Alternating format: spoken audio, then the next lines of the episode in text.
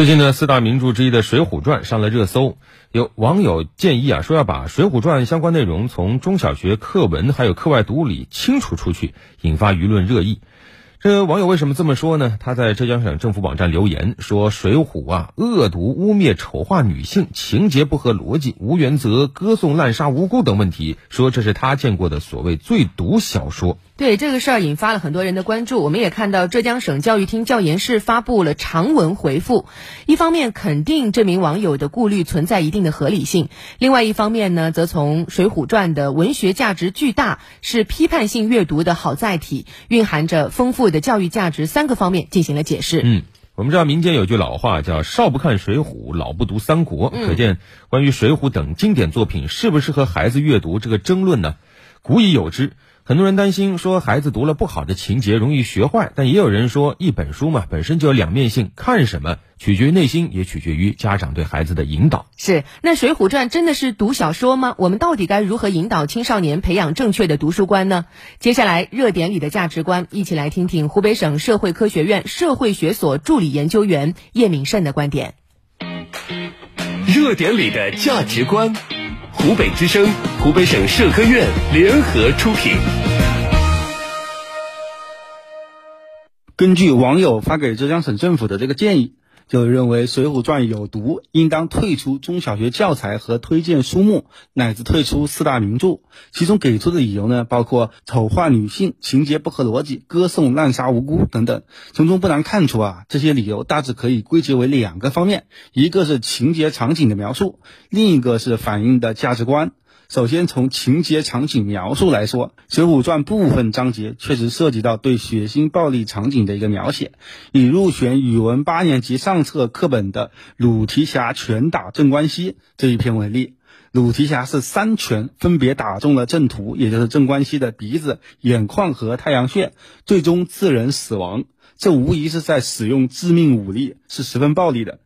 但是从文字上来看，这种血腥暴力呢，作者又是用一种漫画式的手法来表达，被分别描述为开了油酱铺，开了个彩帛铺，做了一个全塘水路的道场。那么这种漫画式的呈现呢，就使得原本让成年人看了都想吐的一个血腥场景，呈现的就比较温和，反而能够被中小学生所接受。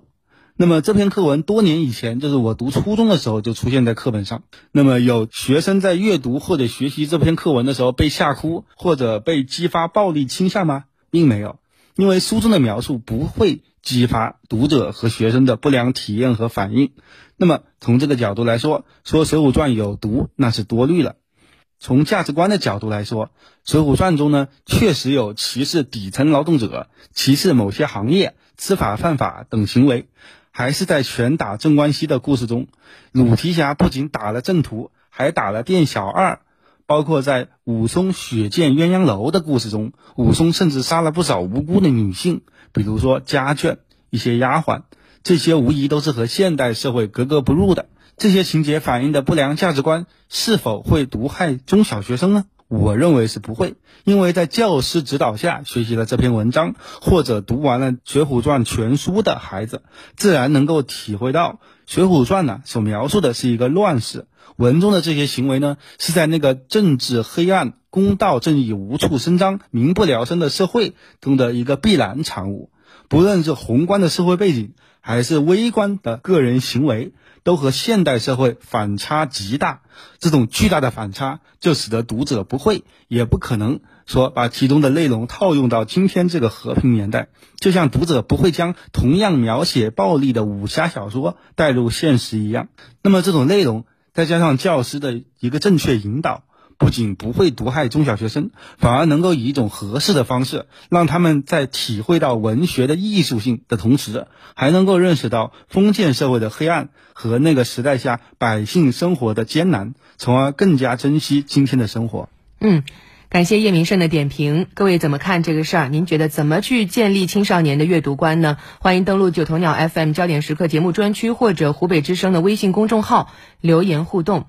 我们说真和假、善和恶、美和丑，常常会在历史的时空当中一起交织。有时候可能正是因为这种对比的存在，反而让人们更能够明确前进的方向。正所谓，阅读可以丰富思想、增长才干、促进人的思想观念的现代化嘛。是的，重点不在于你读了什么书啊，而在于你怎么去把。每本书读好，所以这样一个事儿呢，这样一个热搜，实际上也在提醒我们，一本书你到底该怎么看，实际上是引导大家对经典著作进行批判性阅读的一个理念性的科普。对网友明天会更好，他说学会明辨是是成长当中学会明辨是非是成长当中非常重要的一门课，家长也应该教给孩子。还有他提到生活有明面也有暗面啊，有时候也不能太过度去保护我们的孩子。嗯，有网友点点就说，有时候啊，有些家长的玻璃心呢，可能得先治一治。嗯，我们说玫瑰花有刺，但是依然魅力不减嘛。